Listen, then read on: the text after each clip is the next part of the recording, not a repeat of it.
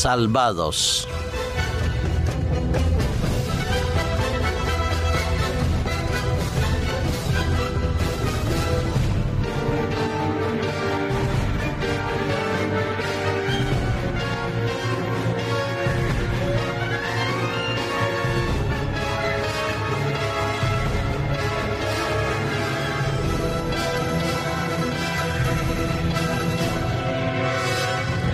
La empresa promotora de viajes turísticos y de hermosos paseos en barco Costa Cruceros, en estos últimos dos meses se ha visto confrontada a dos accidentes, dos fallos en sus buques.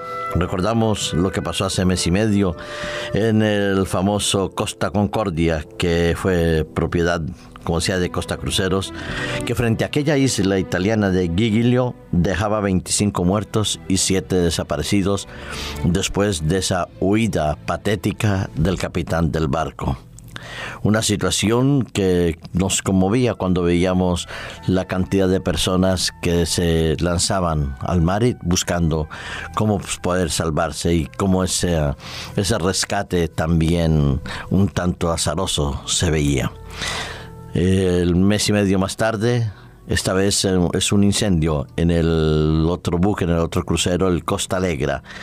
Este lunes se quedaba sin electricidad y estando a la deriva del Océano Índico, tenía que hacer un llamado de auxilio para que pudieran venir a rescatarlos y poder salvar al personal, a la tripulación y a los turistas que viajaban ahí, 627 turistas que se encontraban en la embarcación y que se veían eh, con el peligro de que ese naufragio terminara en una tragedia, quizás recordando la del Costa Concordia y posiblemente en la mente de muchos existían otras tantas tragedias que se han vivido en el mar por fallos mecánicos, por tormentas o por accidentes inusitados en el mar.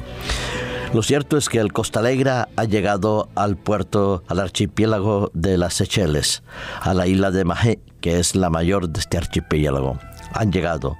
Esta madrugada, hacia las 5 de la madrugada, después de dos horas de estarla mm, acercando al muelle y haber sido arrastradas durante un tiempo con aquella embarcación francesa que le permitía ir avanzando durante estos días que estuvo en alta mar sin tener posibilidad de tener motor ni para poder dar las mínimas prestaciones a los 625, 627 tripulantes. Eh, se ha visto ya por televisión las imágenes como el desembarco de las maletas y los pasajeros pues comenzaban a salir ellos tuvieron que durante dos días estar durmiendo, tres días, durmiendo a las cubiertas al aire libre, duchándose con agua mineral, comiendo alimentos fríos y con los chalecos salvavidas puestos, mirando hacia el horizonte en búsqueda de aquel puerto que les permitiera desembarcar. Creo que la experiencia será inolvidable para todos ellos iban en todo caso remolcados. Las embarcaciones de hoy pues tienen ciertas garantías y también tienen ciertas medidas de protección, pero lo cierto es que pasaron su semanita digamos, de aventura inusitada y también con el peligro de lo que podía pasarles en un futuro. El puerto al que han llegado eh, en las Islas Seychelles es un puerto que está muy bien cuidado, muy bien atendido. Los personales de la Cruz Roja, los gobernantes de las Islas Seychelles como representantes de cada país, de los tripulantes y de los pasajeros, van a, recogerlos, a atenderlos y a darles aquello que necesitan para que puedan continuar su viaje o regresar a los países. Lo cierto es que el crucero Costa Alegra ha llegado a puerto. Se puede decir con alegría que todos están salvos, que no se perdió ni una sola vida y que de los 627 de turistas, 376 han aceptado la oferta de continuar vacaciones. Lo cierto es que es muy bonito. Le van a pagar una o dos semanas en hoteles, todos los gastos pagados y repatriación a sus países en avión. Disfrutarán de dos semanas de compensación de vacaciones después de un susto enorme que se llevaron. Se discute mucho sobre la seguridad de estos barcos, barcos que parece que llevaban más de 40 años en actividad primero como cargueros, después transformados en buques crucero y ahora indudablemente tendrán que ser examinados con lupa para ver la posibilidad que tienen de continuar su vida marítima y no tenerse que quedar anclados en puertos como una vieja chatarra. Nos alegramos por ellos, por los tripulantes, por los pasajeros, por los responsables que han sabido llevar a cabo eh, el arrastre de esta embarcación por los que colaboraron y participaron en bueno, el desembarco. Hay pasajeros que estarán muy felices de haber tocado y pisado tierra. Algunos posiblemente ya no les quede más ganas de volver a viajar en barco. Otros como los 376 que se han pasado sus vacaciones, seguro que lo volverán a hacer. Y es que viajar en barco es bonito, es una experiencia maravillosa, pero cuando hay fallos en alta mar, se pasa también muy mal. He estado en diferentes ocasiones en embarcaciones de menor o mayor calado que han sido azotadas por el mar, sea en el Caribe o sea aquí en el Mediterráneo, y la verdad que no es lo mismo tener los pies en tierra firme que tener los pies en una plataforma de un barco, os lo aseguro. Pero la vida es así. La compañía ha asumido su responsabilidad, iniciará su investigación y todo volverá a estar en la normalidad.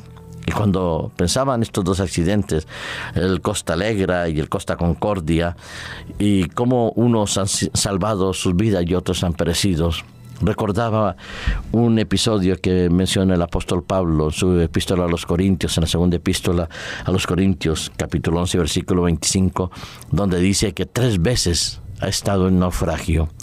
Y en una de ellas, en una de esas oportunidades que él tuvo enfrentarse a la tormenta y al peligro de perecer, se encuentra en el, en el libro de los Hechos de los Apóstoles en el capítulo 27, desde el versículo 13 al capítulo 28, cuando él narra y describe cómo vivió ese naufragio que lo llevó a la ciudad de Malta cuando iba camino hacia Roma. En aquellos momentos, 14 días de tormenta, 14 días de estar perdidos en el mar sin saber a dónde ir porque el viento era demasiado fuerte, las olas eran demasiado duras, las personas no habían comido. 14 días padeciendo y sintiendo absolutamente pánico aquellos avesados eh, navegantes pero también hay que reconocerlo, que en un buque de carga muy particular la mayoría de los pasajeros eran reclusos, presos, que iban a ser trasladados de un sitio a las cárceles de Roma. Y en ese momento, entonces, eh, el apóstol Pablo trata de animar a la tripulación. Le dice que no tengan miedo. ¿Y por qué razón no tiene miedo? Porque lo dice en el versículo 23 en adelante. Porque en aquella noche un ángel de Dios al Dios que él servía, le había dicho, no temas, es menester que comparezcas ante el César y mira que Dios te ha concedido todos los que navegan contigo. Nadie va a perecer, le estaba diciendo el ángel. Y efectivamente, nadie pereció. Nadie pereció porque siguieron los consejos del apóstol Pablo, porque Pablo siguió los consejos que Dios le había dado. Y yo, querido amigo que me escuchas, me pregunto, no estamos en un barco como navegando por ningún alta mar, pero la vida es como un viaje en alta mar. Nuestra vida puede estar azotada por olas, por tormentas, por dificultades, por problemas. Podemos encontrarnos en algún momento en peligro de muerte literal o en un peligro de muerte espiritual. ¿Y a quién haremos confianza en esos momentos? ¿A quién buscaremos para encontrar el pronto auxilio y la seguridad y la certeza de la dirección de Dios? Indudablemente a Dios y podemos estar como Pablo convencidos que el ángel de Dios acampa a nuestro alrededor porque Él desea que nosotros seamos salvos. Sigamos los consejos de la palabra de Dios, comamos de su palabra para que la vida eterna sea una realidad en tu vida y en la mía.